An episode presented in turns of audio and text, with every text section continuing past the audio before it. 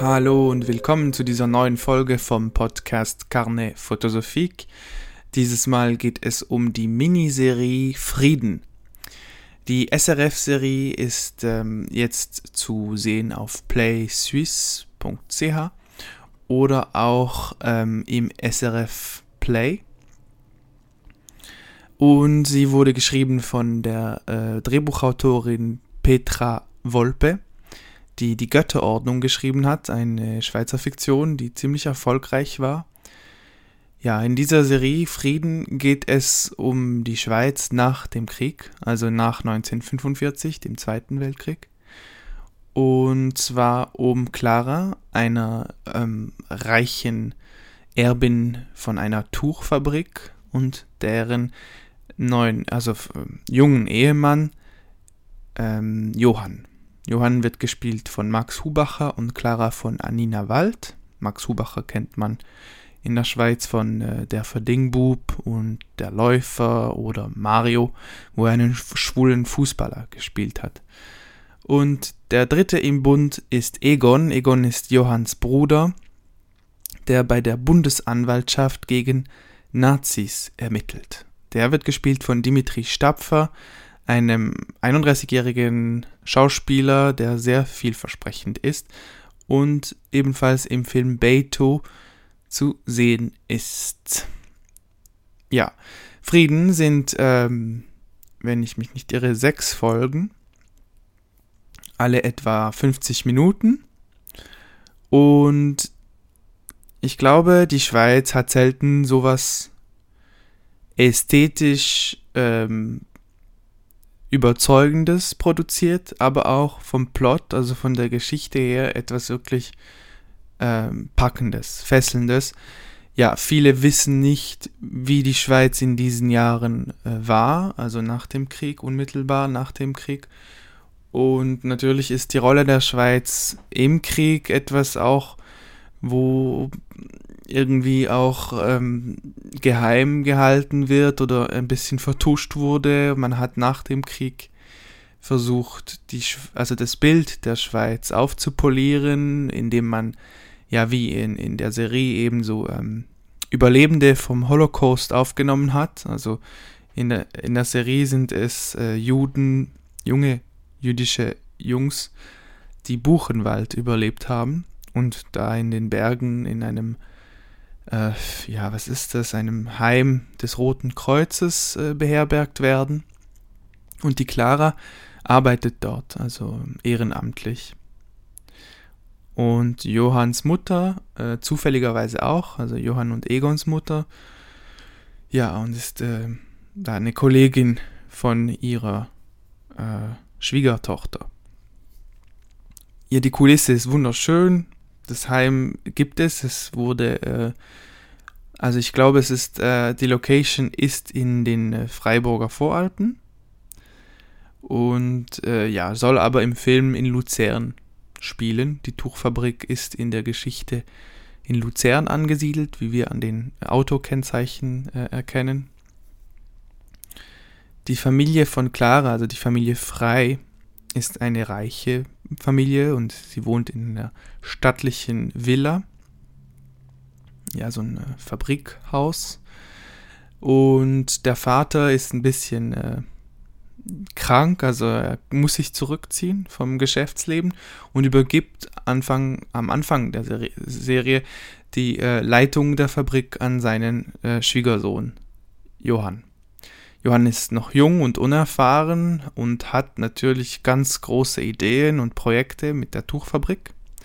Und eine seiner Ideen ist, eine künstliche Faser herzustellen, also eine Kunstfaser wie Nylon, Dafür braucht er aber ein Know-how, das ihm in der Schweiz fehlt und er holt einen deutschen Chemiker. Und natürlich hat dieser deutsche Chemiker mit dem Naziregime zusammengearbeitet, wie später herauskommt, und das führt zu Problemen. Ja. Clara, ähm, auf, also ihrerseits ist eben in diesem Heim involviert und sie kümmert sich um junge Polen unter anderem. Da ist einer, also ein junger Pole, mit dem sie sich besonders gut versteht und der äh, mit ihr anbändelt und äh, wie sich herausstellt, nachher mit ihr eine Affäre anfängt, die ihre Ehe ähm, kompromittiert. Ja, so viel äh, soll gesagt werden. Ah ja, und noch zu Egon. Egon, der für die Bundesanwaltschaft ermittelt, der ähm, ja, ähm, bändelt mit einer amerikanischen Spionin an. Also sie arbeitet für äh, Associated Press, Undercover und ist in der Schweiz, um irgendwie eben Nazis zu verfolgen, die, die da untergetaucht sind nach dem Krieg. Ja, das ist so ein bisschen die Geschichte. Also es dreht sich um diese drei Figuren und dann natürlich um Claras Eltern, die eine zerbröckelnde Ehe führen und auch um Johanns Mutter, Johann und Egons Mutter, die alleinstehend ist und sehr viel auf ihre Söhne setzt. Also sie ist sehr stolz auf ihre Söhne und der Vater ist gestorben, wie wir in einer Szene auf dem Friedhof sehen. Ja. Ähm, die drei Schauspieler sind alle drei sehr überzeugend. Max Hubacher glänzt natürlich als blonder, blauäugiger Schönling. Ähm, manchmal übertreibt er sein Spiel, es wirkt ein bisschen theatral, aber doch im Grunde überzeugend. Also ist einer der besten Schauspieler seines Alters, den wir momentan in der Schweiz haben. Die, ähm, wie heißt die Schauspielerin? Die Anina Wald kannte ich gar nicht. Die spielt auch gut. Also manchmal bisschen Marionette, also nicht Marionette, also sie übertreibt es auch mit ihrer Mimik vor allem, finde ich. Also es ist eher ähm, theatral. Sie erinnert, also ihre Gesichtszüge erinnern mich ein bisschen an ähm, Alicia, Alicia Vikander, Vikander, diese ganz berühmte Schwedin.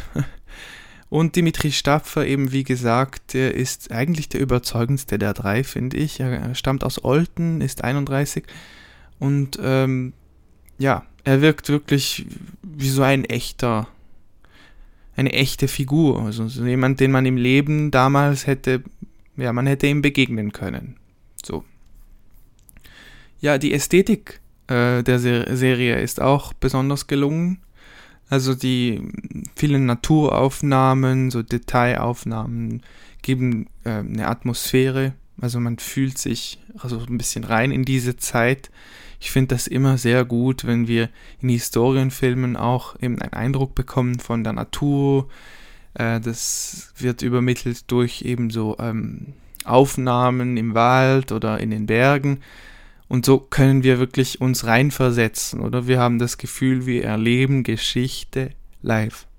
Das ist mir das erste Mal so richtig aufgefallen in Lore, einem Film über Kinder von Nazis, die ähm, nach dem Weltkrieg ähm, durch Deutschland reisen, um ihre Großmutter im Norden äh, zu erreichen. Und wir fühlen uns da richtig rein in sie, weil die Bildästhetik so ähm, haptisch wirkt. Also wir haben das Gefühl, wir können wirklich diese Zeit berühren, das zerstörte Deutschland, also in dem Film Lore, und jetzt in Frieden auch. Die Schweiz, die so unversehrt ist, noch so paradiesisch wirkt, und, und aber diese Leute mit, mit gebrochenen Leben, also vor allem die Jungs aus dem äh, Konzentrationslager ähm, eben in, in dieser Kulisse dann empfängt und ähm, wie das clasht halt, oder? Die, die, die, diese Jungs, die mit ihrem, mit ihrer unglaublich äh, schweren Vergangenheit, traumatischen Vergangenheit im Paradies jetzt äh, leben und da irgendwie nicht wirklich Anschluss finden an dieses Leben. Ja, das ähm, fand ich sehr berührend und es steigert sich, ja, also die zwei, drei letzten, die letzte Folge besonders, die ist so dann der Höhepunkt der ganzen äh, Serie. Ja, und ich will nicht mehr verraten, einfach sagen, ähm, das hat mich sehr ähm, berührt und es hat mir wirklich sehr gefallen, mal zu sehen, ähm, dass die Schweiz auch äh, so nicht nur äh, kitschige Historiensachen hier, äh, hinbekommt. Ich habe Gotthard nicht geschaut, aber denke mir mal, dass das nicht unbedingt was für mich ist. Also in, in dem Fall fand ich es wirklich spannend, weil die drei Figuren erstens fiktiv sind, also sie sind nicht ähm, ich weiß nicht, sie sind nicht bekannte historische Figuren. Ähm, ja. Und deswegen wirken sie auch echt, glaube ich, weil wir haben nicht so viel Vorbilder. Ja, oder irgendwie, wir wissen nichts über sie. Wir können daran glauben, dass es sie gab.